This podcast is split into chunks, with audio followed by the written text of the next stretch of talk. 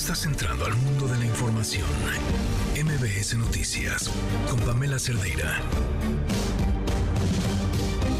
Este fin de semana fue el fin de semana de la marcha del orgullo LGBTQ. Y leo, eh, especialmente en este mes, mucho enojo, una cantidad de ataques eh, lamentablemente no inusuales, pero sí con muchísimo más fuerza a las personas de esta comunidad y quienes son más cautelosos, leo una furia y un enojo al lenguaje incluyente. Molesta, incomoda, incomoda durísimo. A mí me llama la atención las horas de texto dedicadas a el lenguaje y la propiedad y cuidémoslo. El lenguaje. Pero entonces trae una carga política. El lenguaje siempre ha tenido una carga política. Siempre. Todo lo que decimos, de la forma en la que la decimos, habla de nosotros, de quiénes somos, de dónde nacimos, de dónde crecimos, cómo vemos al mundo. Nombrarnos tiene una carga política. Nuestros nombres. Ya no hablemos de los artículos que se utilizan o no para definir a cada persona. Entonces no hay, no, no, no existe defensa que se justifique bajo el es que el lenguaje no es correcto y hay que hablar bien. Si tú entiendes lo que alguien te está queriendo decir cuando dice todes, porque te puede picar o no te puede picar, pero entiendes a qué se refiere y a quién incluye cuando dice todes, el lenguaje está cumpliendo su función. Y entonces, ¿qué es lo que incomoda? ¿Una E? ¿O que hay un grupo que sea incluido en el lenguaje? Es lunes, soy Pamela Cerdeira. Comenzamos debe tomarse en cuenta y de lo que no hay duda es que ellos van a decidir primero en estos días porque sienten que deben de madrugar, piensan que pueden ellos ser primeros, ¿no?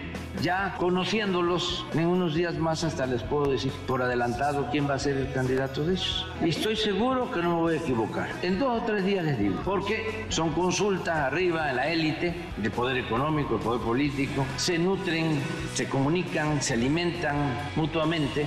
Ya les voy a decir, no me van a dar dos días, no me voy a equivocar. Ya está eso resuelto porque se reúnen con anticipación. Entonces eh, empiezan a hacer sus enjuagues tienen que tomar algunos acuerdos.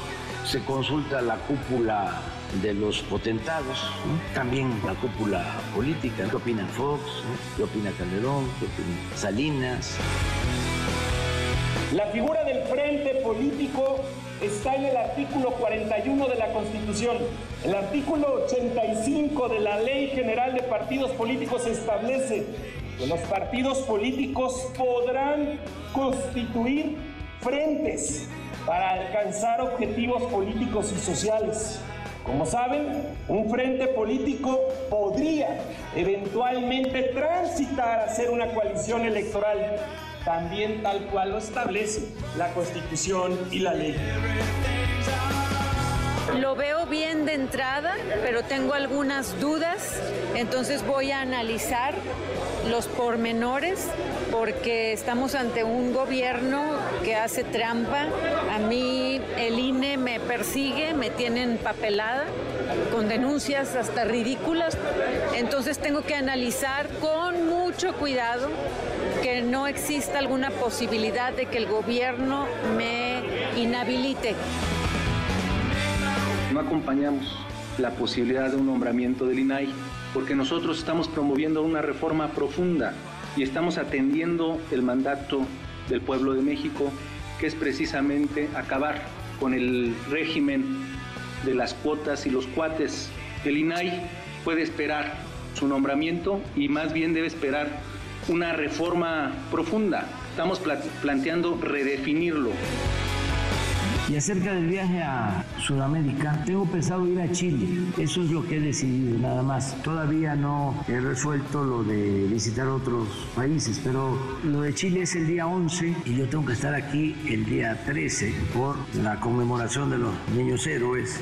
Tengo que ir a Chiapas el 14, que se cumplen 200 años de la integración del territorio de Chiapas a México. Entonces voy el 11 y tengo que estar ya aquí el 13.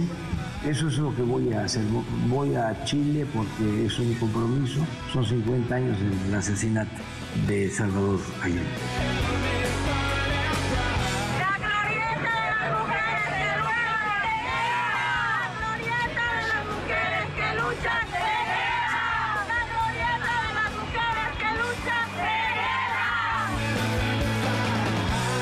Bueno, en primer lugar, una mesa de trabajo interinstitucional que se instala inmediatamente. Está otro tema que son los trabajos de conexión de rebombeo. Eh, otro punto es la revisión de los cobros por suministro de agua. Otro punto es la entrega de 10 pipas diarias en tres viajes. Otro punto es el recorrido con cuadrillas para la calibración de las válvulas en la zona y otro es eh, darle puntual seguimiento entre ambas partes al cumplimiento de los acuerdos. Muy buenas tardes, gracias por acompañarnos en este lunes 26 de junio del 2023. Soy Pamela Cerdeira. El teléfono en cabina 5166125, el número de WhatsApp 5533329585, Twitter, Facebook, Instagram, TikTok, me encuentran como Pam Cerdeira. Montón de cosas que platicar en este lunes de entrada, bueno, pues ya está casi planchadísima la forma en la que se va a seleccionar a quien sea el candidato o candidata a la presidencia de la alianza. Eh, el presidente ya lo oyeron, yo en tres días les digo quién. Este, es, es sumamente curiosa la postura, pues pues él también es quien elige a quién será el candidato o candidata de Morena. Bueno, no, ¿verdad? No es él quien lo elige, es una encuesta donde se asume que él es el único votante. Por cierto, ¿qué onda con las bardas? Eh, de, de, verdad, ya, ya hay un cinismo absoluto entre espectaculares. Las ciudades, las carreteras de este país están repletas de bardas, repletas. Y nadie se va a hacer responsable de ese gasto, nadie, porque todos van a decir que ellos no fueron. Ahora parece que hasta las bardas las estuviéramos imaginando. Bueno, pues con eso y muchas cosas más vamos a arrancar el día de hoy. Vámonos con la información. Ah, bueno, les cuento parte de lo que traemos. La Alianza Va por México ya por fin se puso de acuerdo y anunció el método para elegir a quien va a representar en las elecciones presidenciales del 2024. La información la tiene nuestro compañero Alberto Zamora. Cuéntanos los detalles que además están como súper revolcados, complicados, ¿no? Alberto, cuéntanos. Buenas tardes.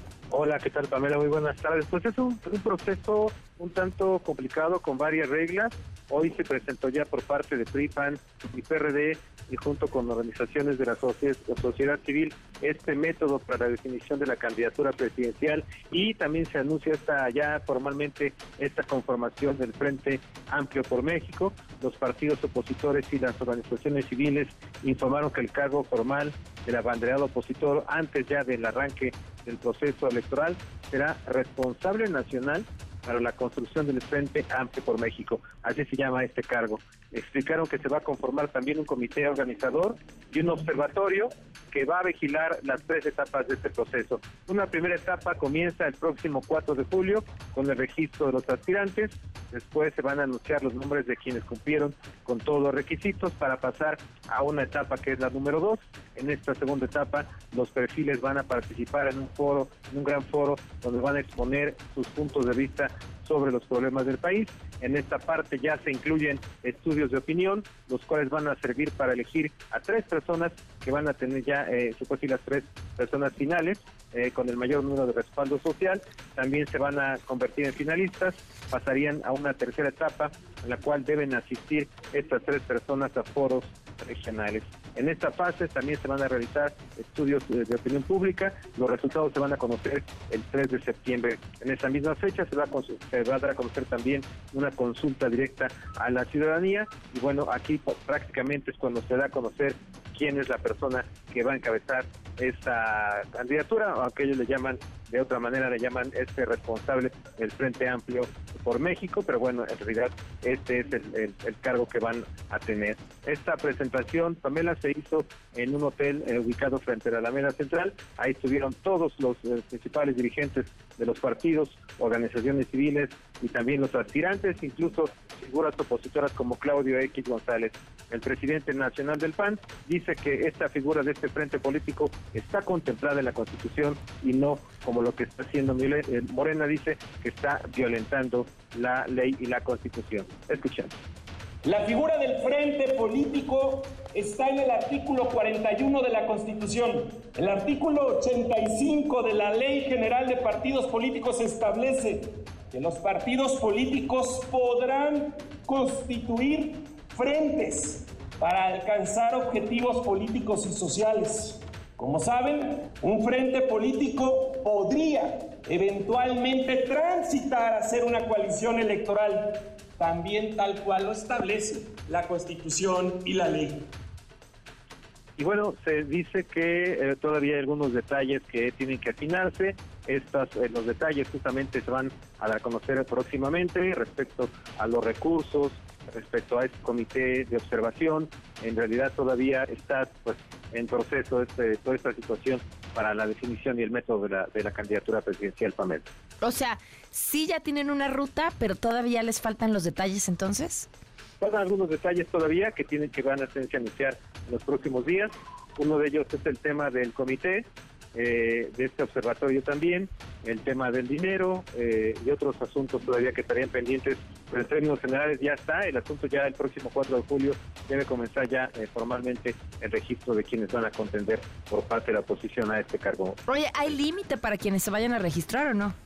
No se mencionó, esa es una de las dudas que también se planteó, no se menciona la fecha límite, inicia el 4 de julio, pero no se... Ah, no, pero me refiero al límite de personas para registrarse, o puede ah, registrarse quien quiera. No sabemos. No hay límite, no hay, Ah, no hay límite, ok. No, incluso se le preguntó a, a Claudio X González justamente ese tema, dice que, que no hay límite, y de hecho te comento, ya hay una persona más que está eh, pues eh, planteando la posibilidad de contender. ¿Quién? Es el, que fue senador del Partido Acción Nacional, Jorge Luis Preciado, también ya anunció formalmente que va a subirse a esta contienda, que él está listo, incluso ya se imagina incluso tomando protesta como, como el abanderado de la oposición a, la, a la presidencia de la República. Entonces, pues igual por ahí todavía puede salir o algún otro contendiente más todavía o contendiente. Bueno, pues cada quien sus aspiraciones. Alberto, gracias. Gracias, buenas tardes. Se ve una mala persona. Por su parte, en su conferencia matutina, esto fue lo que dijo el presidente. Cuéntanos, Rocío, buenas tardes. Buenas tardes, Pamela. Se le pidió su opinión y dio una serie de calificativos.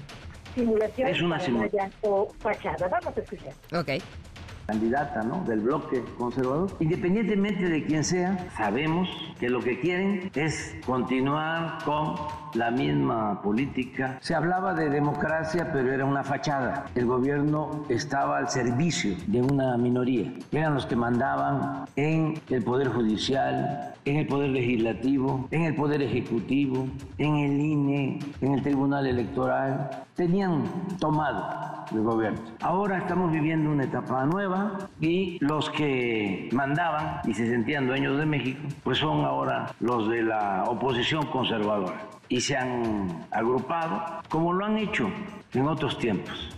Ahora el jefe es Claudio X Hijo. Ese es el que va a decidir. Todo lo demás es pura faramaya. Se están poniendo de acuerdo arriba la oligarquía corrupta, saqueadora, para tener un candidato y regresar por sus fueros. No tienen programa, nada. López Obrador, Pamela, incluso dijo que en unos días más hasta podría decir por adelantado quién sería el candidato o candidata. Debe tomarse en cuenta y de lo que no hay duda es que ellos van a decidir primero, en estos días, porque sienten que deben de madrugar, piensan que pueden ellos ser primeros, ¿no? Ya conociéndolos, en unos días más hasta les puedo decir por adelantado quién va a ser el candidato de ellos. Y estoy seguro que no me voy a equivocar. En dos o tres días les digo, porque son consultas arriba en la élite de poder económico, de poder político, se nutren, se comunican, se alimentan mutuamente. Ya les voy a decir, no me van a dar dos días, no me voy a equivocar. Ya está eso resuelto porque se reúnen con anticipación. Entonces eh, empiezan a hacer sus enjuagues, tienen que tomar algunos acuerdos, se consulta la cúpula de los potentados, también la cúpula política, qué opina Fox, qué opina Calderón, qué opina Salinas. Y lo que en estos momentos viven aspirantes hacia la candidatura presidencial de Morena para las presidenciales, para las elecciones del 2024, desde la perspectiva del presidente López Obrador es la búsqueda para determinar la coordinación de comités de defensa de la Cuarta Transformación, es la renovación de la dirección de movimiento, dijo.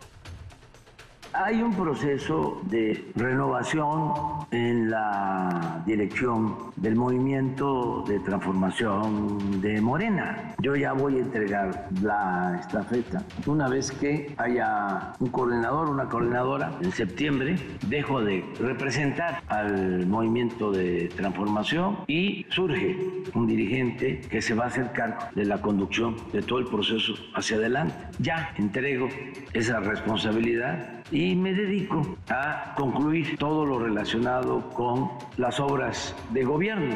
No dejo de ser presidente hasta finales de septiembre del año próximo. Pero ya hay un dirigente, hombre o mujer, del movimiento. Eso es lo que se está haciendo. Hay unidad. Desde luego, pues, quien no quisiera ser dirigente del movimiento de transformación Pamela, el reporte al momento. Gracias, Rocío. Muy buenas tardes. Buenas tardes.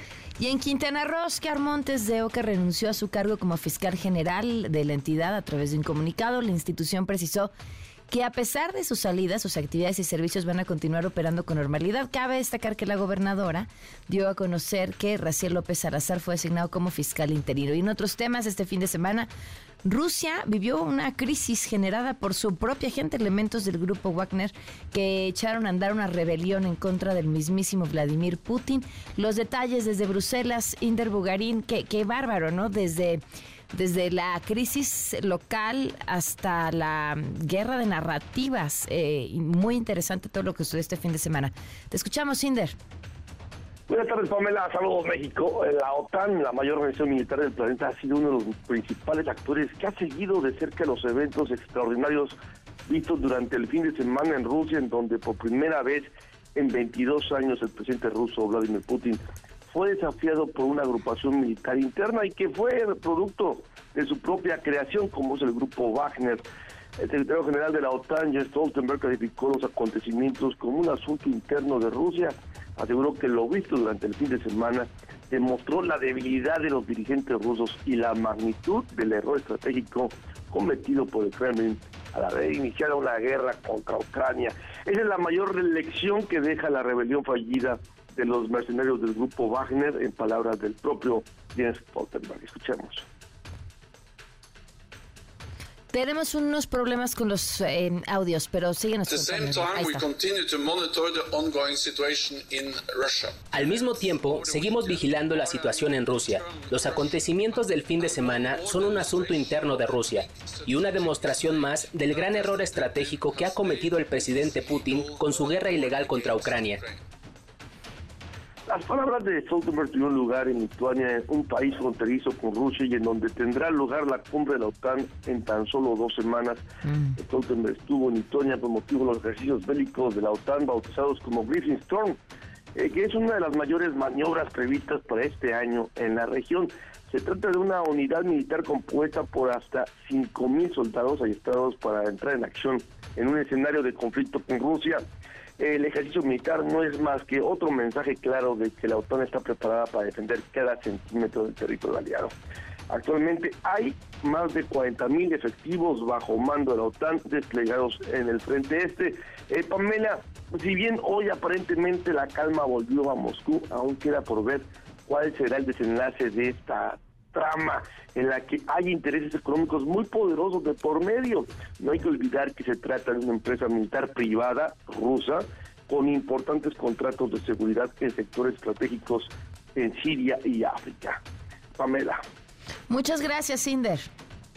Seguimos pendientes. Buenas tardes. En más información internacional, el presidente de El Salvador, Nayib Bukele, presentó formalmente su registro como precandidato para buscar su reelección en febrero del próximo año. De concretarse su triunfo, estaría al frente del país por cinco años más. Y de vuelta a temas de nuestro país, ayer la joven Giovanna Divani Aguilar cumplió dos años desaparecida, su familia pide y exige a las autoridades actuar ante un juicio pendiente de un sujeto vinculado con este caso. Ante lo obvio, estos dos años sin saber el paradero de esta chica. Su historia la tiene Camelia Muñoz, corresponsal de MBS Noticias en Coahuila. Te escuchamos, Camelia. Buenas tardes.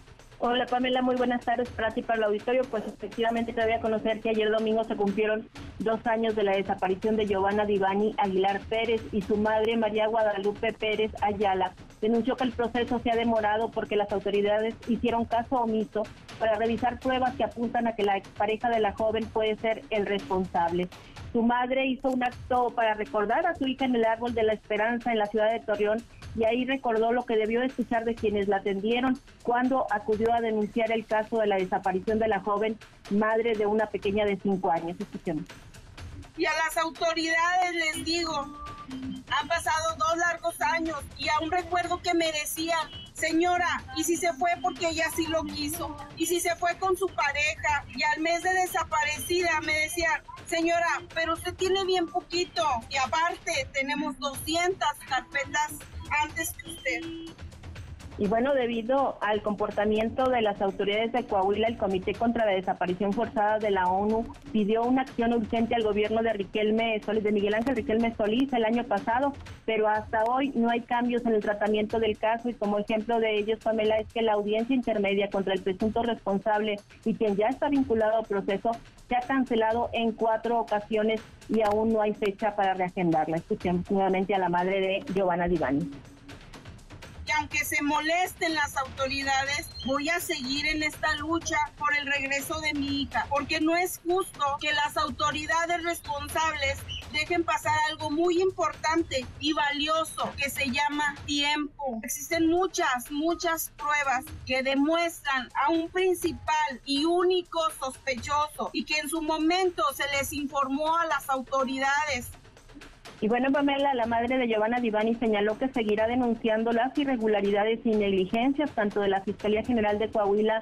el Poder Judicial y la Comisión Ejecutiva de Atención a Víctimas aquí en el Estado. Y te comento que en lo que va del gobierno de Miguel Ángel Riquelme Solís, quien está a punto en unos días de terminar su administración, bueno, pues han desaparecido 128 personas, de las cuales 14 son mujeres, tres de ellas son de la edad que tenía Giovanna el día de su desaparición y la que tendría ahora. Esto significa que es de 22 a 24 años de edad. Es la información, Pamela. Muchísimas gracias. Buenas tardes. Buenas tardes. 423. Quédate en MBS Noticias con Pamela Cerdeira. En un momento regresamos. Estás escuchando MBS Noticias con Pamela Cerdeira. 4 de la tarde con 25 minutos. ¿A dónde se nos fue el sol? Ahora sí ya nos quitaron, se nos fue la se nos fue la ola de calor o no? Roberto Rodríguez, meteorólogo del Servicio Meteorológico Nacional en la línea. ¿Cómo estás, Roberto? Buenas tardes. Pamela, muy buenas tardes. Es un gusto saludarte desde el Servicio Meteorológico Nacional de la Conagua. Efectivamente, pues ya este ha terminado la, onda de calor para los estados de la mesa del centro. Este, hay que especificar que todavía vamos a continuar con temperaturas altas hacia lo que es la parte norte, noroeste, noreste. Pues, pues lógico, una este, situación que es normal hacia esos estados. Pero ya para el Valle de México, pues un refrescamiento desde el día de ayer, cielo nublado. Hoy ya tenemos precipitaciones sobre el Valle de México. Y pues eso se debe pues, que tenemos este, zonas de baja presión con alto potencial de desarrollo ciclónico. La primera localizada al sur de las costas de Guerrero, la cual favorece pues, el ingreso de humedad del Océano Pacífico hacia el occidente, centro y sur del territorio nacional, propiciando chubascos y lluvias fuertes a muy fuertes, actividad eléctrica y posible caída de granizo en dichas regiones. Por otra parte, otro canales de baja presión en el sureste del país, en interacción con divergencia en altura, el ingreso de humedad igualmente al Océano Pacífico, Golfo de México, Mar Caribe, eh, y una nueva onda tropical muy activa que se está acercando a la península de Yucatán, la cual nos va a originar este, lluvias fuertes a puntuales muy fuertes, acompañadas de descargas eléctricas, igualmente caída de granizo y rachas de viento significativo que pueden estar oscilando entre los 60 incluso hasta 70 kilómetros por hora. Eh, serían las condiciones, el sistema anticiclónico que nos mantuvo la la tercera onda de calor, pues ya ha movido hacia lo que es la parte norte de la República Mexicana y como comentábamos va a seguir originando que las temperaturas se sigan registrando altas sobre dichas regiones. Pero ya definitivamente ambiente fresco, ya lluvias, precipitaciones, todo lo que es eh, el centro del país y hacia lo que es el Valle de México. ¿Tan altas las temperaturas en el norte del país como a lo largo de la semana pasada? Sí, sí, sí. Igualmente también este lo que es parte del Pacífico, desde Michoacán hasta Chiapas, eh, con temperaturas que van a oscilar arriba de 35 grados centígrados, pero es ya temperaturas normales que se registran en esta época en dicha región también. Ok, y para la Ciudad de México nos decías, bueno, ya refrescó, ya lo sentimos todos, estas, estas lluvias y esta, ¿qué podrá llevar este clima más fresco, esta humedad, ¿hasta cuándo nos va a durar? No, vamos a tener ya prácticamente, va a ser así que ya se empezar a regularizar lo que es la temporada de lluvias, una época donde uso, hubo demasiado calor, bastante este, bastante insolación, ahorita pues ya prácticamente se va a empezar a regularizar lo que son las precipitaciones, recordemos que las lluvias nos duran hasta lo que es el mes de septiembre, a principios de octubre, que es que estimamos que ya se esté regularizando la temporada de lluvias. Perfecto, pues te agradecemos muchísimo la información, Roberto. No, al contrario, Pamela, es un gusto saludarte del Servicio Meteorológico Nacional de la Conagua y pues estamos para servirle, Roberto Rodríguez. Muchísimas gracias, muy buenas tardes. Ah, luego. Oiga, pues yo ya no sé qué sea mejor, la verdad, entre si estábamos en el calor a como está. Bueno, evidentemente el calor causa muchísimos más problemas. Pero, el, pero la lluviecita y el frío y la que nos viene en esta temporada, este, también es ruda, ¿no? En otros temas, le agradezco muchísimo a Lucía Chávez, directora ejecutiva de la Comisión Mexicana de Defensa y Promoción de los Derechos Humanos, que nos acompañe en, la línea. Eh, escuchábamos justo al iniciar en este espacio, cuando oíamos todos los audios de lo que pasó eh, a lo largo de estos días, este tema que ha sido una batalla con el gobierno de la Ciudad de México desde que se quitó la eh, glorieta, bueno, la glorieta de Colón, se quita al Colón y logran poner una colectiva este monumento a las mujeres que luchan y se apropian del espacio, lo cual a mí me parece y siempre me ha parecido maravilloso porque el espacio debe ser eh, de las personas que habitan las ciudades, no de los discursos políticos que quieran contar la historia sobre las personas que habitan las ciudades. Pero, bueno, pues para el gobierno de la Ciudad de México era un tema. Eh, quitar al Colón era una respuesta política, aunque primero dijeron que lo habían quitado nada más porque le iban a dar una manita de gato, y después ya no, ya iban a poner una escultura distinta que representara a las mujeres indígenas, y así empezó la batalla. Eh, bueno, Lucía, gracias por acompañarnos. ¿Cómo estás? ¿Qué tal, Pamela? Muy bien, gracias a ti por invitarnos a este espacio. Oye, ¿se queda entonces eh, este monumento a las mujeres que luchan? Exactamente, la glorieta de las mujeres que luchan se queda. Eh, la verdad es que estamos muy contentas porque eh, es una lucha en donde las chicas tomaron la glorieta, como bien dices, después de que se retirara el Colón el 25 de septiembre del 2001. Es decir, ya casi estamos a dos años de la toma de la glorieta. Y ha sido una lucha este, pues, de resistencia de las chicas que habitan la glorieta y que están allí este, pues defendiendo sus luchas y conmemorando sus luchas. Y este y pues que es un espacio de memoria de memoria viva en donde se abrazan en donde eh, la pasan bien, en donde ríen, en donde hasta se dan, este, digamos, eh, pues asistencia, lloran juntas. Este, entonces estamos, la verdad, muy contentas por, muy contentas por haber resistido estos años, por haber resistido también el empate político por parte del gobierno de la Ciudad de México. Ahora, bueno, entonces, ¿cómo fue el acuerdo? Pues en realidad no había un acuerdo, eh, no había un acuerdo de convivencia con la Ciudad de México y este pues fue fue eh, una cuestión de, resistencia más bien de estar en las reuniones que, que convocó la Comisión de Derechos Humanos de la Ciudad de México a petición nuestra, petición de, del Frente Amplio por las Mujeres que Luchan y eh, de la Comisión Mexicana de Amnistía Internacional que les estábamos acompañando en, en los temas jurídicos.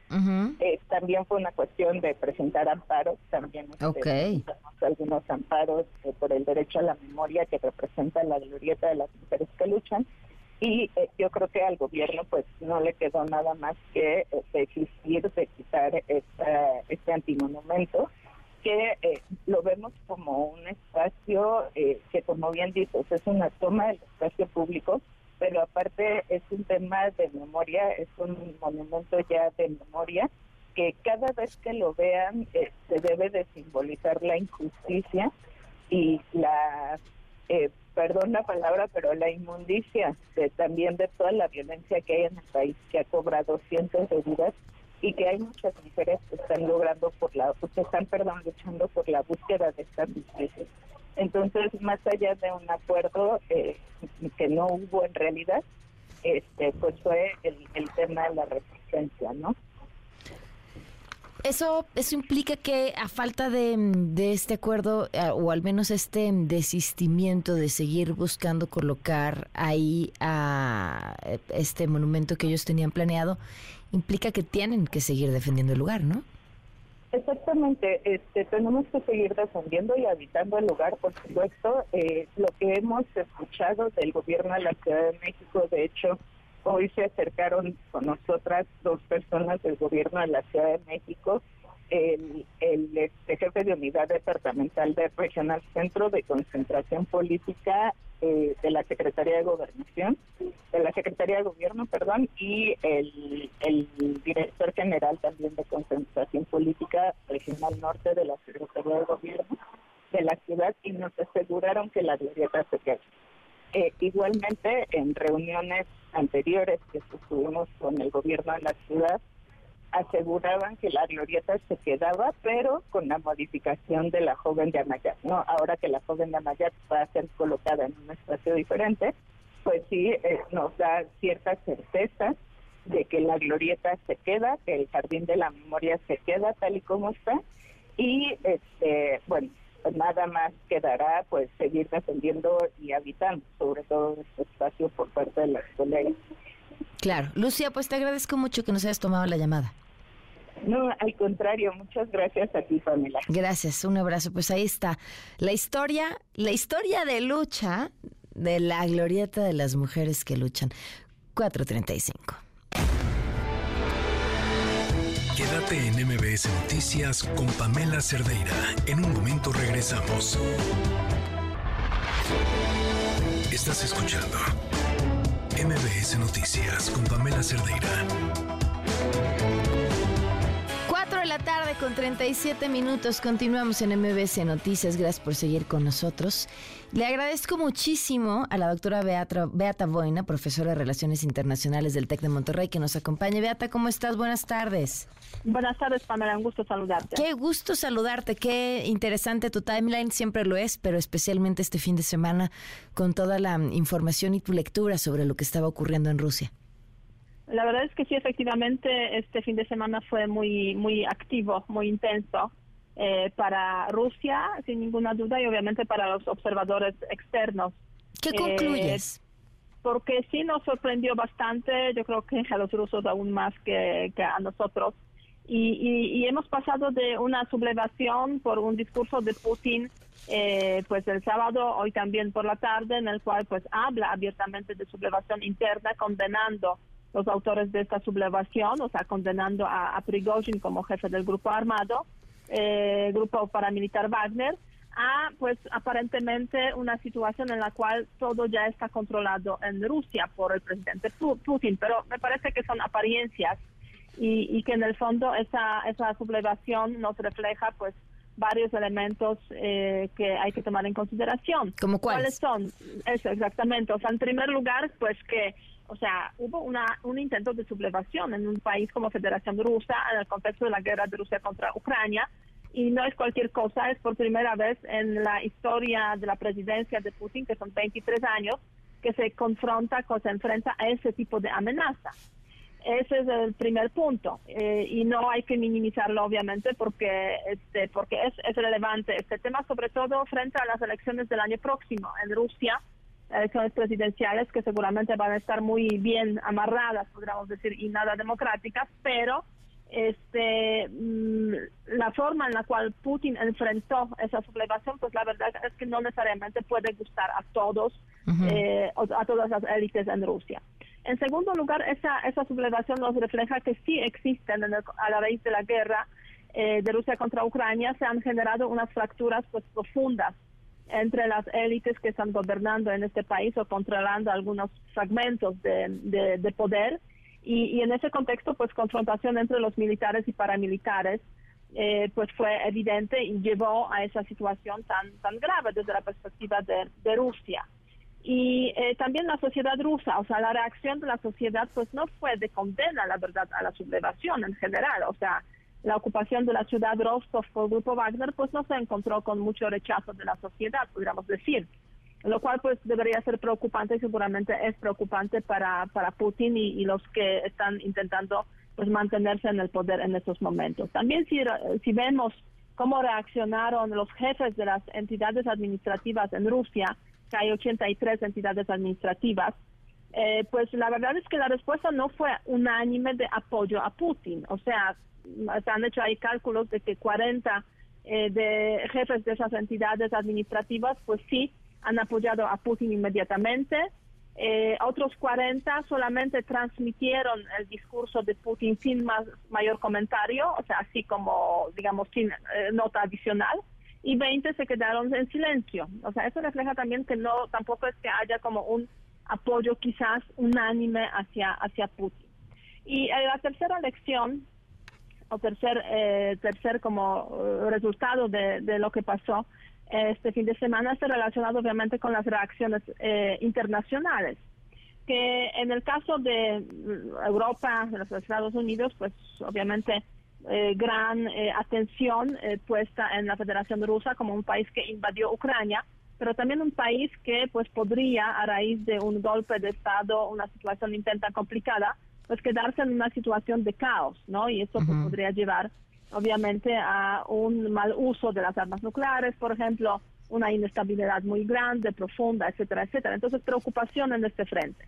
Pero si vemos a los aliados de Rusia, pues a mí me llamó mucha atención la reacción de China, que sí, efectivamente, el sábado por la noche, cuando ya se sabía que negociaron ese acuerdo entre Prigozhin, Lukashenko y Putin, se sabía que la sublevación se acabó, es cuando China emitió un comunicado de apoyo a Putin, mm. no antes este, de, de esa noticia. O sea, como que, ¿sabes? Observando a ver hacia dónde va a ir ese tema para no adelantarnos demasiado y quizás, bueno, si va a ser necesario, pues reconocer lo que va a pasar, ¿no? Claro. Eh, entonces China no es aquí como que un aliado, me da la sensación eh, tan em, eh, tan inmediato, digamos, en cuanto, cuanto a reacción. Si, si, lo comparamos con cómo reaccionaron, por ejemplo, Venezuela, Cuba o Nicaragua, pues las reacciones han sido inmediatas de apoyo a Putin y condenar al grupo Wagner, mientras que los chinos esperaron un rato hasta que ya se supo este, básicamente que esa sublevación no se va a convertir en golpe de Estado y que las fuerzas paramilitares de Wagner se estaban retirando ya de, de digamos, las cercanías de Moscú y de Rostov. Pero, ¿qué entonces, ¿qué lo motivó y qué hizo que la negociación final o de salida fuera o pareciera ser tan sencilla? Mira, ¿qué le motivó a, a Prigozhin? Este, la historia del grupo, pues ya me imagino que pues ya la conoce la gente bastante, bastante bien después de sus días, pero para recordar brevemente, grupo paramilitar que se crea en 2014 con el consentimiento del Estado ruso, a pesar de que en Rusia no hay permiso para el funcionamiento de los grupos paramilitares, y con el jefe Prigozhin, un cercano de Putin que en su momento era su jefe de catering básicamente, eh, proveyendo también eh, alimentos al ejército y a las escuelas, se hizo misionario a raíz de eso, pero en 2014 se crea ese grupo paramilitar. Y Prigozhin, la verdad es que goza de un gran, una gran protección de Putin durante pues todos esos años, eh, de la actividad del grupo paramilitar, tanto en África como en Siria, como en Donbass, este, hasta que llega la guerra de Rusia contra Ucrania. Y en ese contexto, Prigozhin se convierte en un gran crítico de, las, de cómo funcionan las Fuerzas Armadas rusas y de cómo funciona el Ministerio de Defensa de Rusia. Entonces, a raíz de esa tensión, este, en algún momento determinado de este mes de junio, eh, parece que las autoridades de Rusia, eh, con autoridades militares, han decidido pues de alguna forma eliminar el poder del grupo Wagner o disminuir su, su impacto, digamos, en el contexto de la guerra y del escenario político ruso, eh, emitiendo una eh, orden eh, de acuerdo con la cual los todos los voluntarios y los paramilitares deberían sumarse a las Fuerzas Armadas rusas, firmar contratos con las Fuerzas Armadas rusas con el Ministerio de Defensa, lo cual en la práctica significaría la disolución del grupo Wagner. Mm y contra eso parece que se fue Prigozhin, pues buscando esa última alternativa, pues yo voy a hacer esa marcha, ¿no? Esa es como, yo diría, la, quizás la explicación más más este, probable de la reacción de por qué Prigozhin llegó a hacer esa sublevación. Ahora bien, podríamos buscar un contexto también un poco más amplio en este en este escenario, digamos, en todo lo que ocurrió este fin de semana, de que eh, de hecho Prigozhin tenía quizás más apoyos y fue una un intento de golpe de estado pues promovido o apoyado desde diferentes grupos de las élites rusas, eh, pero que al final pues no concluye, no, o sea, no concluye en lo que tenían planificado, sino que este Prigozhin al ver que esos apoyos que supuestamente tenía no se materializan, pues llega a la conclusión pues mejor negociemos, ¿no? Y también hay por ahí algunos escenarios que están mm, apareciendo en diferentes medios de comunicación, diferentes investigaciones, de que ha habido una presión de parte de, eh, Kremlin también, amenazas directamente a la familia de Prigozhin y, a los altos cargos de eh, Wagner, con amenazas de que pues van a hacer daño a los familiares y, pues por eso también como que una mayor eh, presión para que se retiraran, ¿no? Pero al fin y al cabo, la verdad es que hoy en día parece que Prigozhin está fuera de Rusia.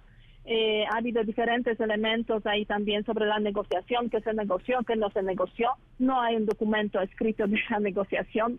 Entonces, todos son, podríamos decir, versiones o de parte de la Federación Rusa, o de parte de Prigozhin, o de parte de, Lukashenko. Eh, y la verdad es que eh, inicialmente se hablaba de que en la negociación, además de las garantías de seguridad, eh, Prigozhin consiguió que Putin hiciera, realizara ciertos cambios en el Ministerio de Defensa de Rusia.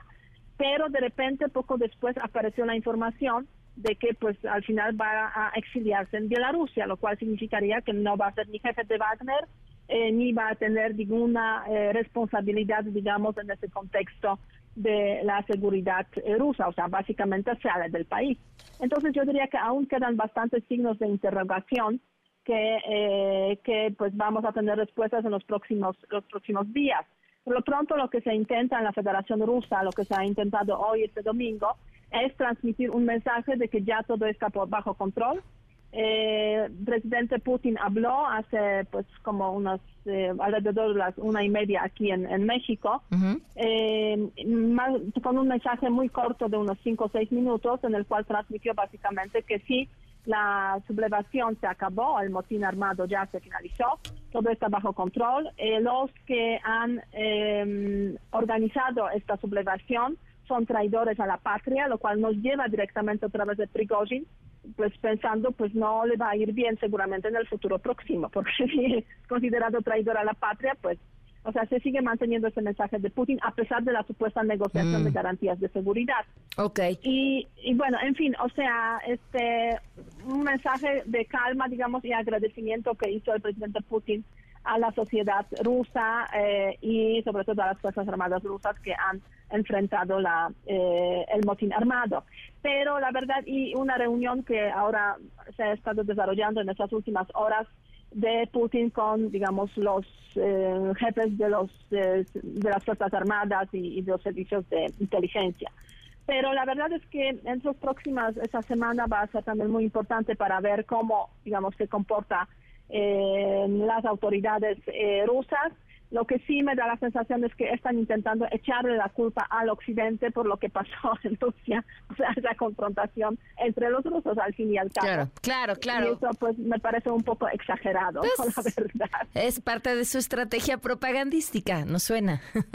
Sí, así es, exactamente. No exactamente. suena. Pues Beata, muchísimas gracias por todo este contexto. Seguramente vamos a seguir hablando. Te mando un fuerte abrazo.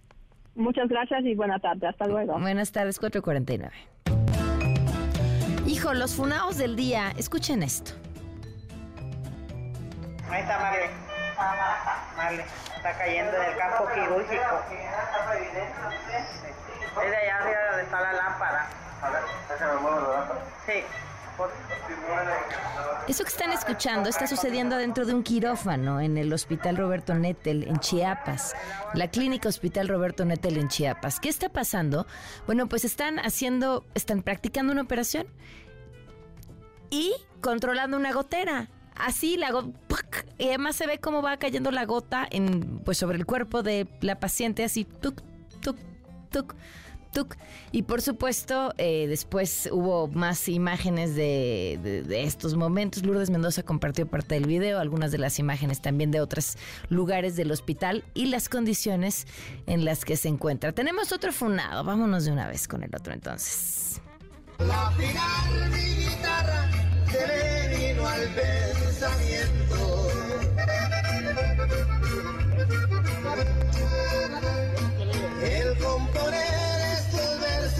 Para cantarlos. ¿Qué es eso que escuchamos? Joel Zárate y su hermano Juan Zárate, ex candidato municipal del Verde, señalados por matar a un perro a balazos en Tlaxcala. ¿Qué dicen o cuál es su defensa? Bueno, pues que el perro habría mordido a su hermano en la cara y entonces que por eso lo mató. Perdón, perdón, pero la defensa, pero la defensa no es defensa no es defensa. No, hay pronunciamiento del verde, ¿verdad? Todavía tendría que haber algún pronunciamiento, porque algunos recordamos que la razón por la que nació ese partido era porque era verde ecologista o era por el verde de los billetes. No sé. 451. Pues ya hay noticias sobre el Frente Amplio y su proceso para elegir a quien sea el candidato o candidata a la presidencia de la República. La verdad es que el explicar el procedimiento está bien complicado. Le agradezco mucho a Marco Cortés, presidente nacional del PAN, que nos acompaña en la línea. Marco, ¿cómo estás? Muy buenas tardes. Muy buenas tardes, Pamela. Qué oh. gusto saludarte. A Igualmente. Ti y a todos los amigos que nos escuchan. Qué elaborado proceso. Eh, es sumamente complejo. Yo te diría que es completamente inédito, es participativo, es democrático, la gente podrá votar por quien crea que es la mejor opción y además encuestaremos a todas y todos los mexicanos. Y de esa forma decidiremos quién es la mejor alternativa para encabezar los esfuerzos para la construcción de un frente amplio rumbo al 2024, un ah. frente amplio de la oposición, un frente por México, en donde todas y todos aquellos que vemos que las cosas en nuestro país van de mal en peor, pues ya debemos de tomar cartas en el asunto. A ver, Marco, vayamos con, por su proceso por partes. El 4 de julio se tienen que inscribir quienes quieran aspirar, junto con sus firmas. ¿Seguimos en las 150 mil firmas? Van a ser 150 mil firmas digitales de respaldo de la sociedad y el 4 se lanza la invitación ah, para que entonces ya quienes quieran participar se registren primero y luego comiencen con esta solicitud de respaldo de la sociedad. Ahora, ¿cómo van a hacer? Uno, para garantizar que no haya recursos indebidos en la recabación de esas 150 mil firmas? ¿Y cómo van a garantizar que entre esas 150 mil firmas no haya muertos? Bueno, primero es con la credencial del lector que tiene que ser vigente y con foto viva para garantizar de que estamos hablando de una persona de carne y hueso y que está registrada en el Registro Nacional. ¿Usarán el sistema del, INE, el que ya había usado el INE para recabar firmas, por ejemplo, para candidatos independientes o será un sistema propio? No, será un sistema propio, pero que se vincula y se verifica con la información del INE. ¿No van a batallar con que la gente quiera permitir o permita que le dejen tomar una fotografía a su credencial de lector? No, es que no es que le dejen tomar. Esto va a hacer que cada persona decida hacerlo. Ah, no es que vayan a andar alguien tocando puertas para pedir la fotografía del INE, no, al contrario, esto se va a enviar Mm. vía WhatsApp, vía redes sociales. Ah, y si tú quieres gente- apoyar a alguien, te metes y ya. Ah, es, por tu propia intención, es porque tú así lo deseas. La convocatoria se va a lanzar por todos los medios y se le va a invitar a la gente. De hecho, parte de lo que queremos, Pamela, que es interesante, es que toda esta marea rosa, que toda esta ola blanca, que todos estos ciudadanos que han defendido al INE, que han defendido a la Suprema Corte de Justicia, todos los mexicanos que quieren ser parte, lo puedan ser. Y no necesariamente que un aspirante vaya a tocarle la puerta, sino que esta persona por sí sola decida a fa- participar, acreditarse para después ser elector de quien quiera que sea el responsable para la construcción del más amplio frente opositor en México para darle viabilidad a nuestro país. ¿Por qué están utilizando este nombre? ¿Es por las mismas razones que Morena para no invadir un tema del territorio electoral por tiempos? No, a ver, hay grandes diferencias. Ajá. En el caso del frente, este está en la Constitución, en el artículo 41, en la en el artículo 85 de la Ley General de Partidos Políticos. En el caso de lo que está haciendo Morena, ese coordinador de la destrucción del país carece absolutamente de cualquier sustento legal, no ni en la ley ni en la Constitución y por lo tanto nosotros hemos dicho, nosotros siempre seguiremos respetando la legalidad, la Constitución y Morena pues ya se les hizo práctica exactamente hacer lo contrario. Ok, ah, o sea, si, si ustedes hablaran ahorita que están haciendo un procedimiento para encontrar a su precan- o a su lista de tres precandidatos, estarían todavía fuera de término.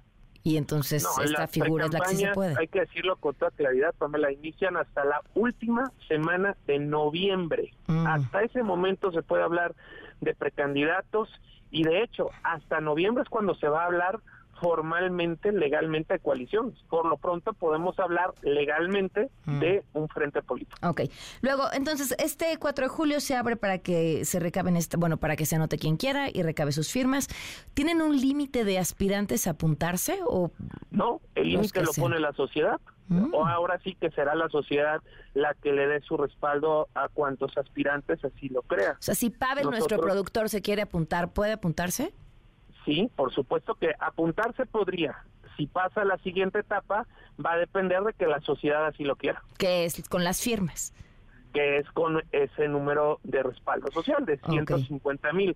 Que hay, hay que decirlo, eh, Pamela, es muy, muy por debajo del 1% que marca la ley para un candidato independiente. Sí, sí, sí, sí, sí. No, no, y a ver, y ya la metodología que mencionas, pues ya cambia un poco la cosa. No es lo mismo ir recabando una a una las firmas que decir ahí está la liga y apúntate si crees. Claro, o no en mi proyecto. Así de fácil, cada quien hace lo propio. Luego, después de esto viene una un foro, ¿no? Y estudios de opinión y ahí eligen un gran foro con todos los que se registren. Ok. Terminando ese foro, se comienza con estudios de opinión, en tierra, en teléfono, en redes, y de ahí se va a hacer un primer gran filtro para que pasen las o los tres mejores que puedan ser los responsables de construir este frente por México.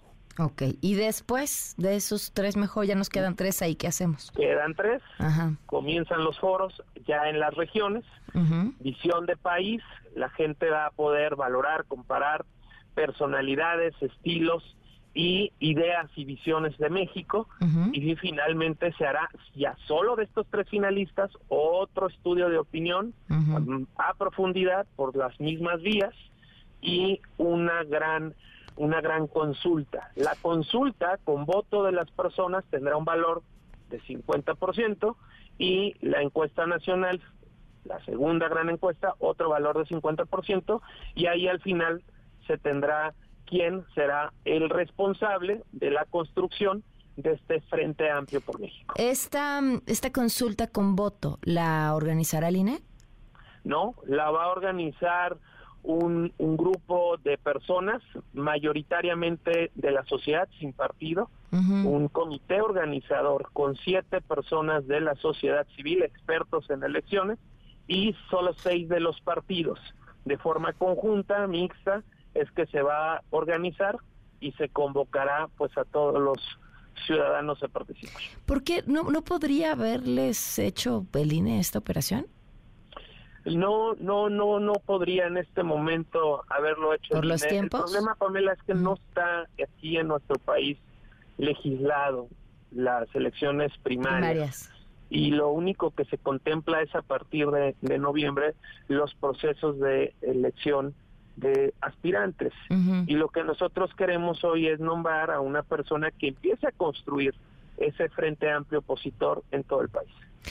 O sea, si se hubieran esperado después de noviembre, sí podría el INE haber, haber hecho esa selección. Bueno, esa, organizar esa, ese voto o esa consulta. No, no lo tengo claro, si podría o no podría, si estaría dispuesto o no estaría dispuesto. Okay. Eh, lo, lo real es que no está reglamentado, no existe en México legislación al respecto. Híjole, qué interesante. Bueno, pues lo seguiremos de cerca, Marco. Te agradezco mucho que nos hayas tomado la no, hombre, Pamela, yo te agradezco a ti la oportunidad de poderme expresar aquí en Gracias, muy buenas tardes. Un abrazo, buenas tardes. Marco Cortés, presidente nacional del PAN. Vamos a una pausa. Quédate en MBS Noticias con Pamela Cerdeira. En un momento regresamos. Estás escuchando MBS Noticias con Pamela Cerdeira. Un oasis dentro del mundo de la información. Mi queridísimo Adán Serret, ¿cómo estás? Buen lunes. Queridísima Pam, feliz de saludarte. Muy buen lunes. Fíjate que ahora traigo un libro que me ha dejado completamente boquiabierto. Es una novela que se llama La educación física de la escritora española llamada Rosario Villajos este libro, esta novela se ganó el premio Biblioteca Breve 2023, un premio súper prestigioso que ha vuelto, se lo ha ganado Mario Vargas Llosa, entre otros más. Y eh, es una novela que se llama La educación física y eh, alude a, la educación física que sobre todo tiene la personaje principal, Catalina, y lo que tienen las mujeres cuando entran en la adolescencia, Pam. Creo que es un libro muy importante, está situado eh, a, a principios de los 90, acaba de morir Kurt Cobain, el cantante de Nirvana, y una niña está haciendo autostop, está pidiendo un ride, está pidiendo un aventón en una carretera, mientras recuerda los eventos que acaba de vivir, acaba de vivir, sabemos, un evento de una iniciación sexual muy violenta, sabemos, muy extraña, y mientras está en este pidiendo ride, Pam, está rememorando su vida y lo que le han dicho sobre la educación física, en específico sobre cómo ser mujer. Es un libro que tiene muchísimo de terrible porque su madre, por ejemplo, le exige que utilice una faja a la niña a los 12, 13 años para que no se vea gorda cuando la niña no está para nada gorda. Eh, y aunque lo, y aunque lo estuviera, claro. Claro, esta violencia comienza por decir algo muy bello, Pam. No sé si todos hemos buscado en algún momento el significado de nuestro nombre, ¿no? ¿Qué quiere decir y qué somos a partir de eso? Pero ella hace una reflexión muy bella y dice, más bien, a partir de cómo somos, nuestro nombre debería de ser tomado en cuenta. Dice, debería de ser al revés, se dice ahora, primero ser quien se es y después dejar que tu nombre dé forma a un adjetivo. Así como el del dios Eros, tenemos eh, que se vuelve erótico algo y de la hilandera aracne, aracne, ¿no? O sea, como decir que nosotros nos forjemos más de lo que quiere decir nuestro nombre y mm. que nuestro nombre se forje por quienes somos. Eh, empieza a experimentar esta parte de la formación del cuerpo, sobre todo cuando empieza una, una niña, una joven a transformarse y que le dicen ahora ya eres mujer y le dice a su mamá, y antes que era un hombre y le dice no, una niña. Y ella dice, pero ¿qué, ha cambiado realmente en mí? Ese cuerpo que ella ve en las noticias, que hubo unas niñas que secuestraron y después ve qué les hace y a partir de, de, eh, su cuerpo que ve que genera el deseo, que genera la burla, ella misma empieza a sentirse incómoda. Entonces, es esta educación física que uno pensaría más bien leyendo esta novela, la deseducación física, ¿no? Lo que crea muy bien Rosario Villajos y que por eso es una gran novela y me tiene completamente eh, sorprendido por su belleza, es que están estos cambios violentos en la que donde la gran enemiga aquí por cierto, es su madre, ¿no? La que le dice y la restringe del cuerpo, la que le dice en algún momento, oye mamá, fíjate que este vecino me, me ofreció que fuera yo sola a su casa con él. Y dice, qué bueno que no hiciste nada, eres muy buena, qué bueno que no fuiste. Y dice, oye, pero ¿por qué no hablas con el vecino, no? Que hizo algo, me estaba invitando a lo que justamente me dijiste que no hiciera, ¿no? Este tipo de cosas donde su madre es una persona muy contradictoria, donde vemos que además la madre es una víctima en sí misma también, pero también está este descubrimiento de quién es ella, quién es la identidad, cómo saber su sexualidad, cómo saber qué es el deseo, que creo que todos hemos vivido en una parte de nuestra adolescencia de saber quiénes queremos ser y quiénes no queremos ser. Entonces es muy importante esta novela que la educación física está impuesta por la sociedad, está impuesta por su madre, pero hay alguien que es ella, el personaje de esta novela, que decide quién quiere ser a pesar de las cosas violentas que le pasen. Entonces es una novela de una gran belleza, creo que es una novela eh, imprescindible de leer ahora, porque lo toma, sabes, Pam, y creo que eso es bien difícil cuando se escribe, cuando se habla, con una gran libertad de pensamiento, con una gran seguridad de saber qué quiere el escritor, hacia dónde quiere ir y dónde son sus personajes, por un lado sin ser iconoclasta, pero tampoco sin tener una estatura moral y una jactancia moral. Entonces creo que ese equilibrio hace esta novela eh, bellísima, disfrutaba de leer y que va sacándonos cosas hermosas en su prosa, ¿no? Mientras va pensando y el deseo, las cosas que se pueden hacer, que no se pueden hacer y qué decide hacer ante esto. Entonces, es un libro en, verdad vital y además que a mí me toca en particular porque a principios de los 90 también yo era un adolescente, así que recuerdo las épocas del grunge. Todos éramos adolescentes. y que dice ella, por ejemplo, Pam, que no le quiere, no le puede gustar Alejandro Sanz porque eso es solo para niñas y algo que es solo para niñas es malo. Ella no así que prefiere que le guste Nirvana porque es algo un poco más neutro, no es más imparcial, así que ahí puede relacionarse más sin sentirse avergonzada. Entonces, creo que ese tipo de cosas que en realidad nos tocó vivir y no sé si haya cambiado, son temas para reflexionar y platicar también, ¿no? Oye, me encanta, ya lo quiero leer. Adán, ¿escuchamos lo que te quiere recomendar el público?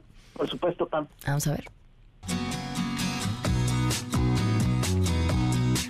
Pues mira, ahorita por la escuela estoy leyendo un libro que se llama Los escándalos del Rafael Loret de Mola. Como su nombre lo dice, son escándalos, pero de la vida política de nuestro país. De están montados en la década de los noventas. Habla de fraudes, de momentos vergonzosos, de muchas cosas de, de menciona a Carlos Salinas de Gortari, a Francisco Labastida, e incluso llega a hablar algo sobre Luis Miguel. Es un libro bastante revelador, pero demasiado entretenido. Espero sirva. Bonita tarde. Hoy recomiendo el libro de El milagro más grande del mundo, Mandino, autor. Espero les agrade. Les recomiendo El faro de Alejandría. Es un libro buenísimo que habla sobre una chica que quiere ser doctora y todo lo que tiene que pasar en esa época tan complicada en la que las mujeres pues, no teníamos muchas oportunidades. De verdad, súper recomendable. Oye, Dan, yo crecí leyendo a Ogmandino. Fue mi iniciación en la lectura. ¿Qué, qué piensas, Pam? ¿Todavía no, ya no. no, no, ya no, pero El vendedor más grande del mundo era un título muy, este, muy atractivo en su momento.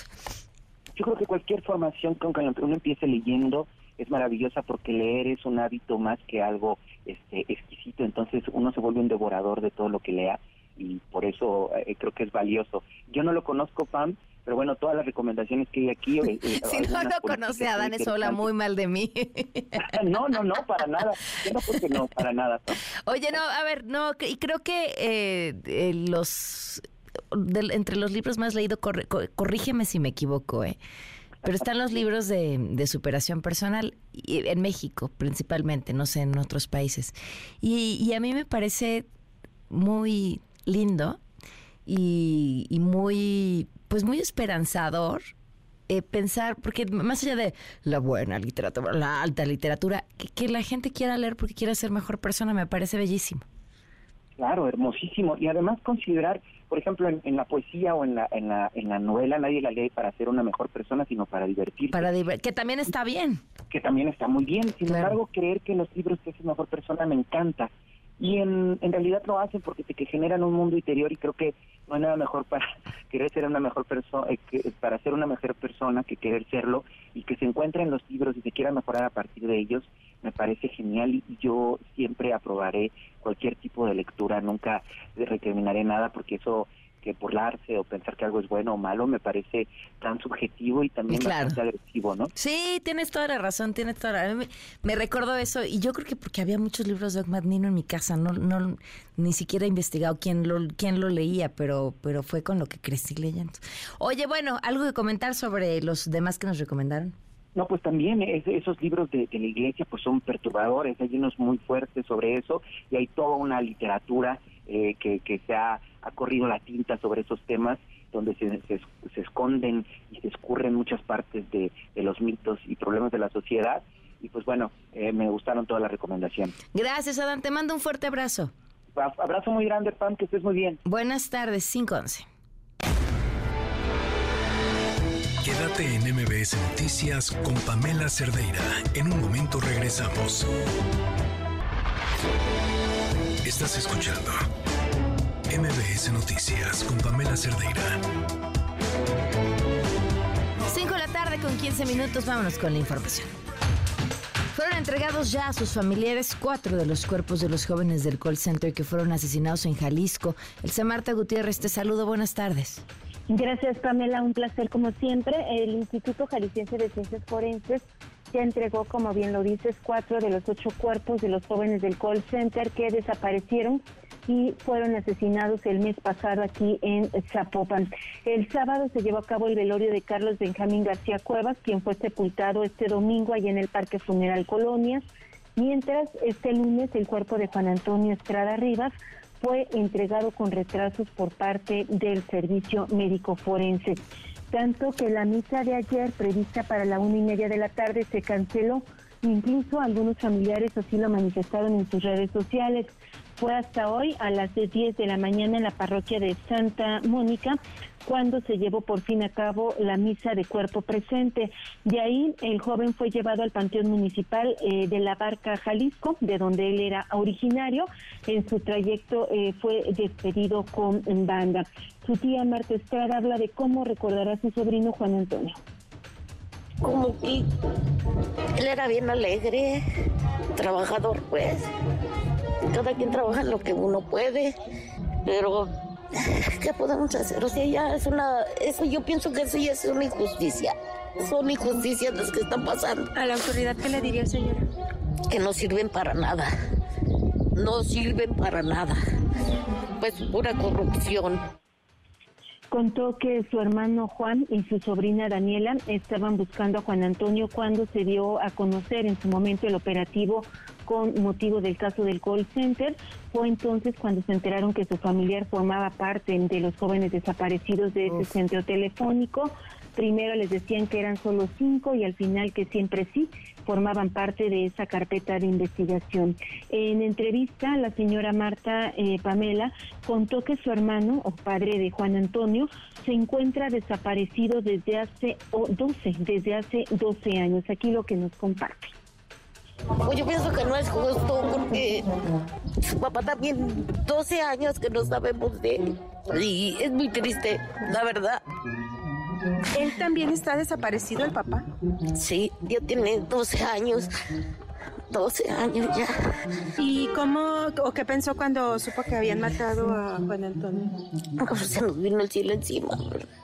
Es una cosa muy fuerte que no le decía a uno nada. Estas cosas, yo no sé por qué está pasando todo esto. Los eh, cuerpos eh, que faltan de entregar, Pamela, son los de los hermanos Ixel Abigail y Carlos David Valladolid Hernández, así como el de Jorge Miguel Moreno Morales y el de Jesús Alfredo Salazar Ventura, todos ellos desaparecidos el pasado 22 de mayo. Eh, de acuerdo con el Servicio Médico Forense, ya se logró integrar el cuerpo de Carlos David, pero la familia ha pedido que le entreguen el cuerpo de sus dos hijos, así que están esperando que conformen el cuerpo de Isael Ixel Abigail para que puedan eh, recoger ambos cadáveres. Híjole, ¿cómo, ¿Cómo, ¿Cómo atraviesan estas historias, no? Esto que nos estás compartiendo sucede en muchas de las historias de desaparecidos del país. Es uno, pero también tienen al primo, al hermano, al tío, en este caso al padre. Eh, qué, importante tomarlo en cuenta. Así es, eh, Pamela. De hecho, también el hermano de Carlos Benjamín García Cuevas, este chavo que desaparece primero en este grupo de los trabajadores del call center, también tenía un hermano desaparecido, aunque él desde hace siete años. Uf. Pues gracias, eh, gracias, Elsa Marta, estamos al tanto. Por supuesto, buenas tardes. Buenas tardes. En el Estado de México fue detenido un implicado más en el caso de la desaparición de los 43 de Ayotzinapa. Los detalles los tiene René Cruz. René, buenas tardes. Hola Pamela, muy buenas tardes. Elementos de la Policía Federal Ministerial de la Fiscalía General de la República aprendieron en Tecámac, Estado de México, a Gualberto Ramírez Gutiérrez, ex jefe de la Unidad Especializada en Investigación de Delitos en Materia de Secuestros de la entonces Subprocuraduría Especializada en Investigación de Delincuencia Organizada. La FGR le imputa al ex servidor público los delitos de desaparición forzada, tortura y coalición de servidores públicos en agravio de Felipe Rodríguez Salgado, alias El Cepillo, integrante del grupo criminal Guerreros Unidos implicado en la desaparición de los estudiantes normalistas de Ayotzinapa. Y Ramírez Gutiérrez Pamela fue detenido a las 11.15 horas de ayer en la localidad Ojo de Agua, frente a una tienda departamental ubicada en la carretera México-Pachuca, de donde fue trasladado al reclusorio sur aquí en la Ciudad de México. Actualmente cuenta con dos órdenes de aprehensión y una de reaprehensión. Esta última eh, fue girada en el proceso que tenía en curso por un caso de manipulación de pruebas y siembra de droga en contra de la familia de Ana Patricia Moller, esto en Guadalajara. En 2014, cuando era coordinador de la unidad antisecuestros, Gualberto Ramírez fue el primer fiscal responsable de las investigaciones de la desaparición de los 43 normalistas de Ayotzinapa antes de que la PGR creara un fiscal especial para tramitar este caso. Pamela, el reporte que tengo. Gracias, René. Buenas tardes. Muy buenas tardes. Y una nueva manifestación por falta de agua ahora en el Álvaro Obregón. Los detalles que los tiene Juan Carlos Alarcón. Buenas tardes, Juan Carlos. Efectivamente, gracias Pamela. Muy buenas tardes. Habitantes del pueblo de San Bartolo Millalco en la alcaldía Álvaro Obregón cerraron esta mañana la realidad en el puente de los poetas en el acceso a la supervía poniente para exigir el abasto regular de agua. Los inconformes aseguraron que desde hace ocho años padecen del suministro y pese a la escasez del vital líquido, autoridades han permitido la construcción de más complejos habitacionales en esa zona poniente de la capital. En dichos edificios que flanquean la supervía poniente no se carece del agua, pero el pueblo de San Bartolo Ameyalco es el más castigado en la alcaldía Álvaro Obregón. Por esa razón, personal de concertación política y del sistema de aguas de la Ciudad de México entablaron un diálogo con los manifestantes, tomaron nota de la demanda de los inconformes para actuar de manera oportuna y regularizar el abasto y terminar con dicho problema que los aqueja desde hace ocho años. El bloqueo inició aproximadamente a las 6.30 de la mañana y concluyó cerca de las 11 horas, lo cual desquició en su totalidad la vialidad tanto para autos particulares como para el transporte público y los de reparto. De no encontrar respuesta favorable a sus planteamientos, volverán a cerrar por tiempo prolongado, informaron los habitantes del pueblo de San Bartolo Ameyalco. Y es el reporte que tengo. Gracias, muchas gracias Juan Carlos. Muy buenas tardes. Muy buenas tardes. Y también eh, esto que platicábamos hace unos minutos, ya se nos fue la ola del calor. Bueno, se nos fue en el centro del país, en el norte no. El Servicio Meteorológico Nacional prevé lluvias en diferentes estados. La información la tiene Alberto Zamora. Te escuchamos, Alberto. Buenas tardes. ¿Qué tal? ¿Qué tal? Muy buenas tardes. Así es, el Servicio Meteorológico Nacional informa que pues que van a persistir van a persistir ahora las lluvias en una amplia región del país que están registrando, van a estar registrando lluvias puntuales intensas en Michoacán, Guerrero y Oaxaca, muy fuertes en Jalisco, Colima, Chiapas, Campeche y Yucatán, así como lluvias puntuales fuertes en el Estado de México, Ciudad de México, Morelos, Puebla, Veracruz, Tabasco y Quintana Roo. El pronóstico de precipitaciones también prevé intervalos de chubascos en las siguientes entidades. Nayarit, San Luis Potosí, Guanajuato, Querétaro, Hidalgo y Tlaxcala. La circulación anticiclónica que estuvo afectando o que ha estado afectando el territorio nacional todavía se encuentra eh, pues ya desplazándose hacia el sur de Estados Unidos y bueno pues está manteniendo ambiente todavía caluroso extremadamente caluroso en estados del noreste, norte y noreste de la República Mexicana. Te menciono algunas entidades donde las temperaturas se han estado ubicando entre 40 todavía y 45 grados. Baja California, Baja California Sur, Sonora, Chihuahua, Coahuila, Nuevo León, Tamaulipas, San Luis Potosí, el norte de Veracruz, Sinaloa, Nayarit, Campeche y Yucatán. Pamela, el reporte. Muchísimas gracias, buenas tardes. Gracias, buenas tardes. 524. Una vuelta al mundo del deporte. El marcador de Rosa Covarrubias en MBS Noticias. Rosy, ¿cómo estás? Buenas tardes. Pam, ¿cómo estás? Buenas tardes. Continúa la actividad de los Juegos Centroamericanos y del Caribe y mencionar que, bueno, pues México está peleando junto con Colombia la cima del medallero. Actualmente Colombia es líder con 22 preseas de oro, mientras que México tiene 20. Ayer una destacada actuación de Nuria Diosdado, que tiene ya dos preseas de oro en natación artística. Por la noche consiguió el oro en el solo libre, mientras que este lunes se colgó la presea Aura en, Aurea en el dueto libre junto a Joana Jiménez. México también hizo valer los pronósticos y el domingo por la tarde-noche ganó el oro en la gimnasia artística femenil por equipos en los Juegos Centroamericanos, superando Panamá y también a Colombia. Obviamente el equipo mexicano femenil estaba encabezado por la banderada Alexa Moreno. Nos vamos con lo que pasó en el judo porque la mexicana Prisca Witty obtuvo el primer lugar en los 63 kilogramos al vencer a la cubana Maylin del Toro, esto en la final. Prisca Witty es su primer oro en Juegos Centroamericanos y obviamente es una de las atletas a seguir de cara a París 2024. Y el día de ayer Pentatlón Moderno hizo 1, 2, 3 en femenil. El día de hoy México ganó oro y plata en la rama varonil en Pentatlón Moderno con Emiliano Hernández, que bueno, pues sacó provecho de todas sus características, seguido de Duilio Carrillo y el cubano Lester Ders. Y México, el día, bueno, también el día de hoy en Remo ganó cuatro preseas de oro. Ayer en el arranque de la Copa Oro, México venció 4 por 0 a Honduras con anotaciones de Luis Romo Gallardo y eh, Orbelín Pineda. Así que bueno, pues México inicia con pie derecho el camino en la Copa Oro y nada más comentar, Pan, que bueno, pues también estaremos al pendiente de lo que ocurra con la selección mexicana tanto varonil como femenil en los Juegos Centroamericanos y el Caribe. Por lo pronto México sigue cosechando preseas. En natación artística ya van cuatro y por cierto la CONADE informó que impugnará la decisión del juez para seguir otorgándole becas a este equipo. La información deportiva. ¿Con qué excusa?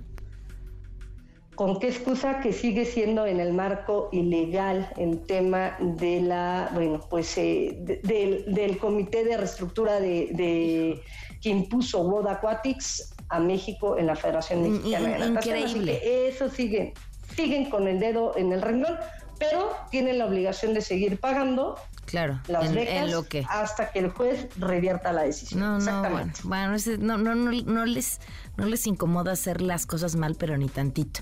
Muchísimas gracias, Rosy. Abrazo, Pan, bonita tarde. Buenas tardes, 527. Quédate en MBS Noticias con Pamela Cerdeira. En un momento regresamos. Estás escuchando MBS Noticias con Pamela Cerdeira.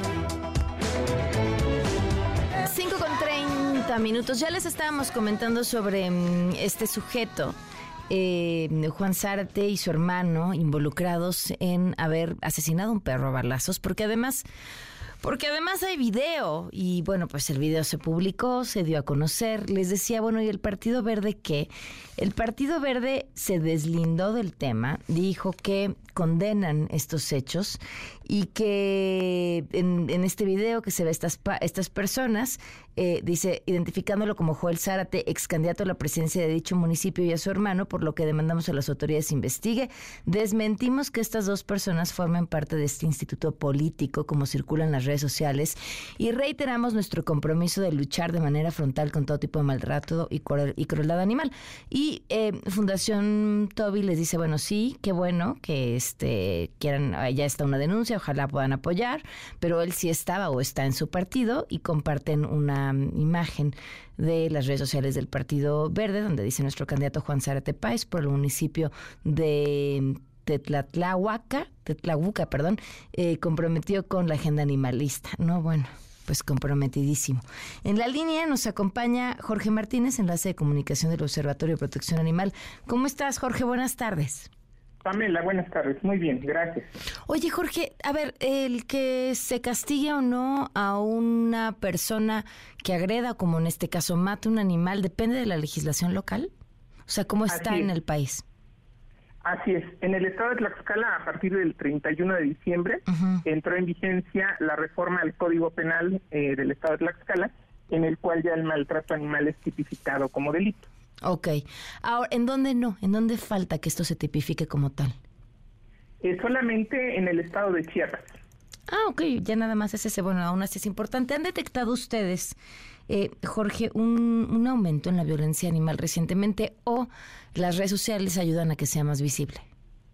Eh, sí se ha detectado. Eh, nosotros a nosotros a nuestras redes nos escriben distintas personas que quieren orientación de cómo denunciar maltrato animal y como como bien dices en redes sociales, pues últimamente en estos días pues ha acrecentado demasiado distintos casos. Han sucedido mucho en Puebla, aquí en Tlaxcala, pero sí ha incrementado ha incrementado los, los casos.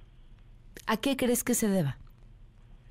Pues principalmente lo atribuimos a una a una descomposición social. Nosotros sabemos o identificamos bien que esto todo el maltrato animal pues es la antesala de la violencia social. Quiere decir que en los hogares donde hay maltrato animal pues también puede haber violencia contra niños, contra mujeres, contra adultos mayores. Eh, recientemente hubo un caso en Puebla también de sofilia por un niño. eh, entonces, pues se tiene que atender porque muy probablemente en estos casos, pues pudiera ser un indicativo que el niño también pudiera sufrir de este tipo de, actos. Y ellos nuevamente, estos escritos se repercuten o, bueno, el, niño lo replica hacia los animales. Entonces ahí se tendrían que tener mucho cuidado en ello. Oye, ¿ven agilidad e interés en las autoridades en resolver estos casos? En el caso del estado de Tlaxcala, nosotros lo que nos preocupa y nosotros eh, emitimos un comunicado. De manera extraoficial nos enteramos que ya se había, por el caso de, del municipio de Tlaxcala, que de, Tlaxcalauta, ya se había presentado una denuncia. Ya por la mañana ya se hizo oficial que en efecto habían recibido la denuncia. Pero nosotros hemos trabajado con un diagnóstico de la atención de denuncias por maltrato animal en los gobiernos estatales y municipales. Enviamos solicitudes de información a todos los municipios con reglamento vigente, a la Procuraduría de Protección al Ambiente. Estas instancias lo atienden de manera administrativa y de manera penal a la Procuraduría General de Justicia.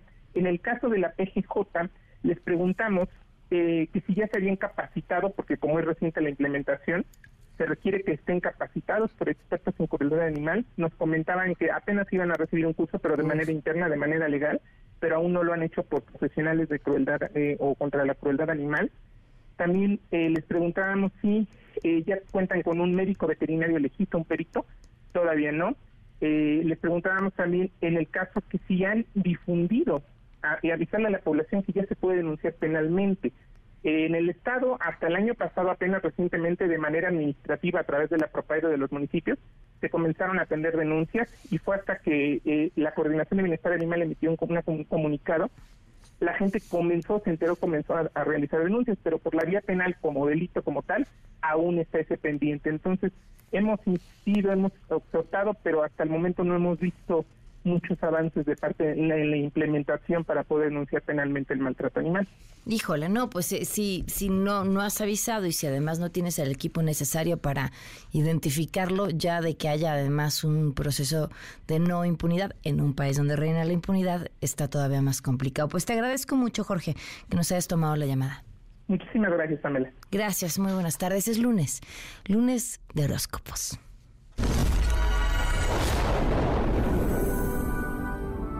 La voz de Chairi Mística llega a ti. Amigos, aquí los guiaremos mediante los astros por la senda que debes recorrer para combatirlos. Si creen que esto es falso, nosotros tenemos otros datos. Chairi Mística viene desde tierras lejanas a ayudarte en tu carrera política para que dé los frutos que esperas. Fuero, hueso, candidatura 2024. Solo envía Pamela más tu signo zodiacal al 1025 y recibirás información importante que no debes dejar pasar.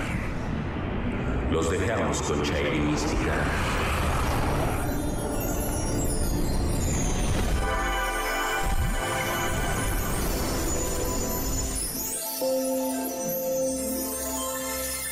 Hola Pamela, se prevé un incremento de temperatura en Palacio. Es hora de implementar el plan P, de perseguir a cualquiera que ose interponerse en su camino. Ricardo Anaya pide el consejo de los astros para regresar a México por la candidatura de la presidencia 2024. Querido Ricky Riquín, Te enviaré tu respuesta completa en video, pero te puedo adelantar que vayas deshaciendo maletas y las comiences a preparar para 2029. Tu canción, México lindo y querido. El guía espiritual de José Ramón López Beltrán y de Cuitlagua García les manda un mensaje poderoso. Aries. José Ra, en los próximos días te lloverán ofertas laborales. Prepárate para esquivar todas. Tu amuleto, el detente. Cuitláhuac, en los próximos días te lloverán ofertas laborales desde Palacio. Prepárate para aceptar todas. Tu herramienta, el garrote. La carrera hacia el 2024 puso nervioso a Alejandro Moreno con tanta renuncia. Tauro. Alito, no hay nada que temer. Si el número de tus votantes cautivos disminuye, aún puedes pedir ayuda de tu angelito de la guarda, Andrés Manuel. El ministro Javier Laines pide un ritual protector. Géminis. Laines. La energía del cosmos te dice que dejes a un lado el ego y evites acudir a recibir premios. Tu amuleto, el camuflaje militar. Fuertes declaraciones de Olga Sánchez Cordero. Cáncer. Los ángeles te advierten de la proximidad de las llamadas de atención de parte de ya sabes quién. Para contrarrestar esta situación te aconsejan que declares tu absoluto y genuino respaldo por la corcholata favorita. Tu son el que te toquen. Comienza una semana complicada para Arturo Saldívar. Leo. Arti. Prepárate porque te atacarán mucho por haber defendido tus gustos. Tú puedes. Que nadie te diga que no puedes ser fan de del presidente. Tu cantante favorita, Beatriz Gutiérrez Müller. Hasta aquí los horóscopos políticos del día de hoy, Pamela. El día de mañana vamos a continuar con la segunda parte que se puso muy picante. Hasta la próxima, Pam.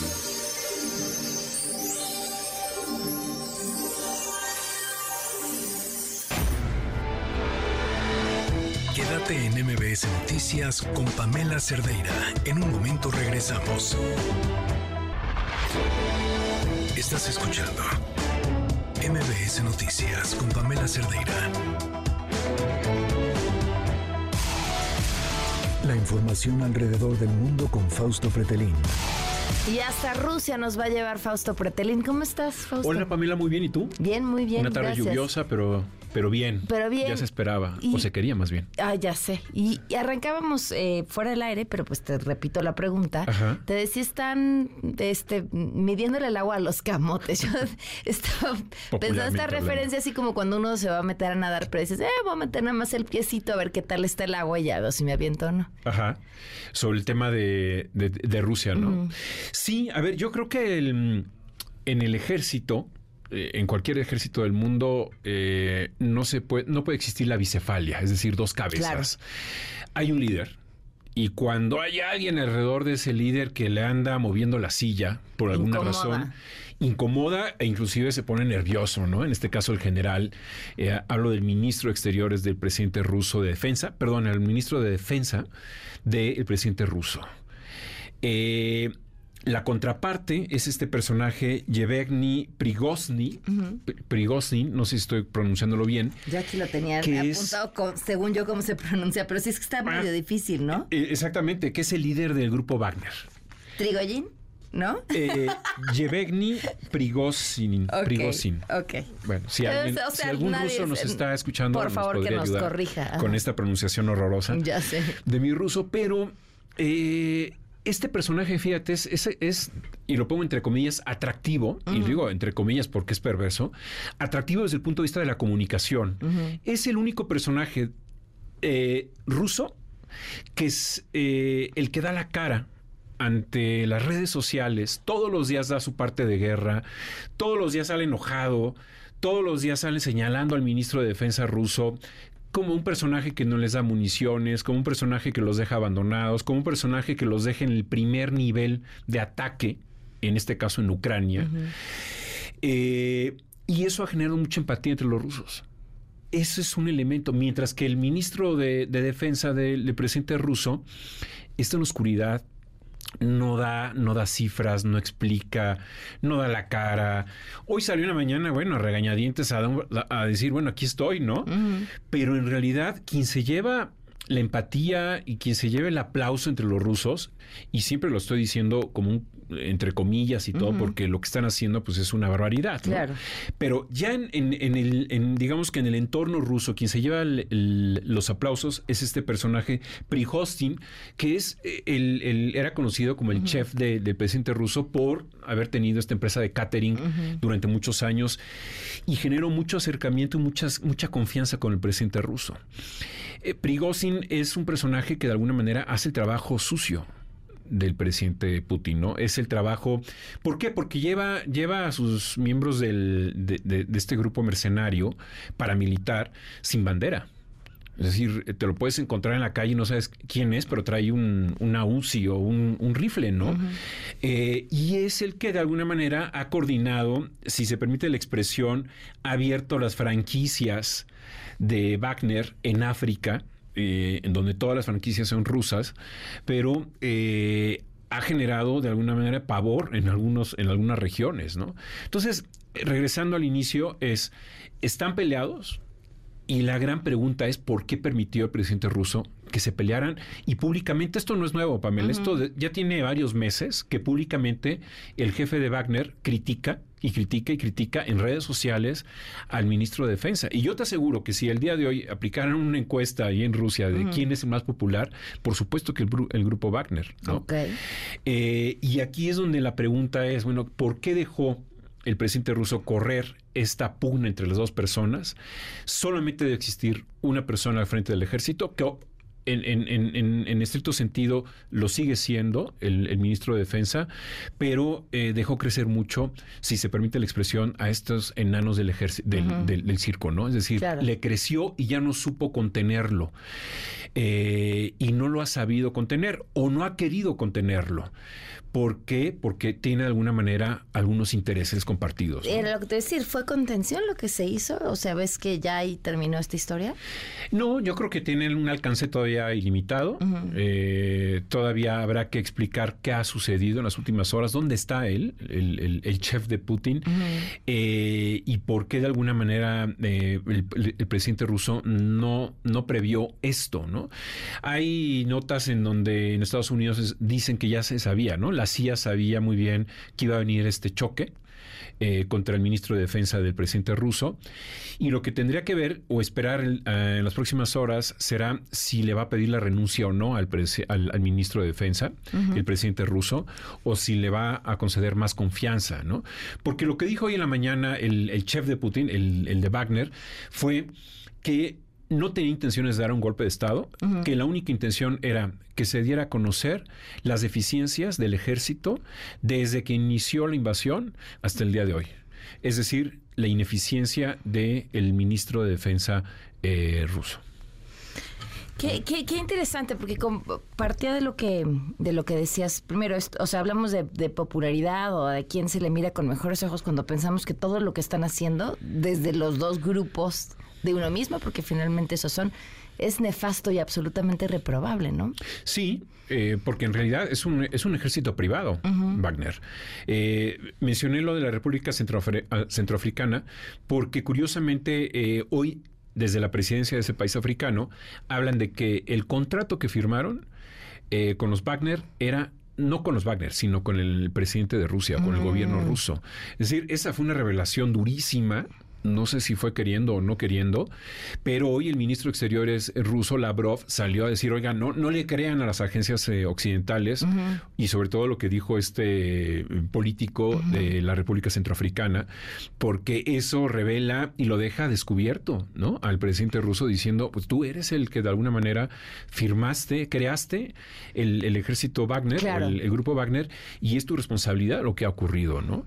Y sobre todo lo que hacen en África, que es pues eh, actos de pillaje siniestros, defendiendo en Libia, por ejemplo, a uno de los que se dicen que es presidente, en Mali, diciendo, bueno, pues eh, Francia abandonó a este país, nosotros vamos a apoyarlos. Es decir, hay, hay una zona muy nebulosa, muy grisácea de Rusia en, en África. Eh, por lo que está ocurriendo en esa región, en ese, en ese continente, ¿no? Y, los Wagner tienen mucho que ver. Híjole, qué, qué complejo y qué amplios los tentáculos de, de Putin. Sí, y ocurre en un momento en donde están en guerra y lógicamente el, presidente de Ucrania está feliz por lo que está viendo, pues Occidente está feliz por lo que está viendo, porque cuando hay fisuras internas dentro de Rusia, pues esa es una buena noticia para Ucrania.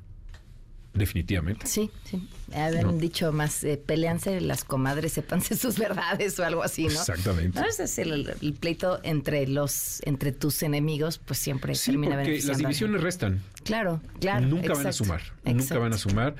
Y, y, sí, lo que sí me sigue llamando mucho la atención es la empatía que genera el, este personaje, el, director de, o la cabeza del grupo Wagner, eh, versus el ministro de Defensa de, de Putin, ¿no? Claro. Muchísimas gracias, Fausto. Gracias, Pamela. Buenas tardes. Regresamos de Rusia, volvemos a México después de esta pausa.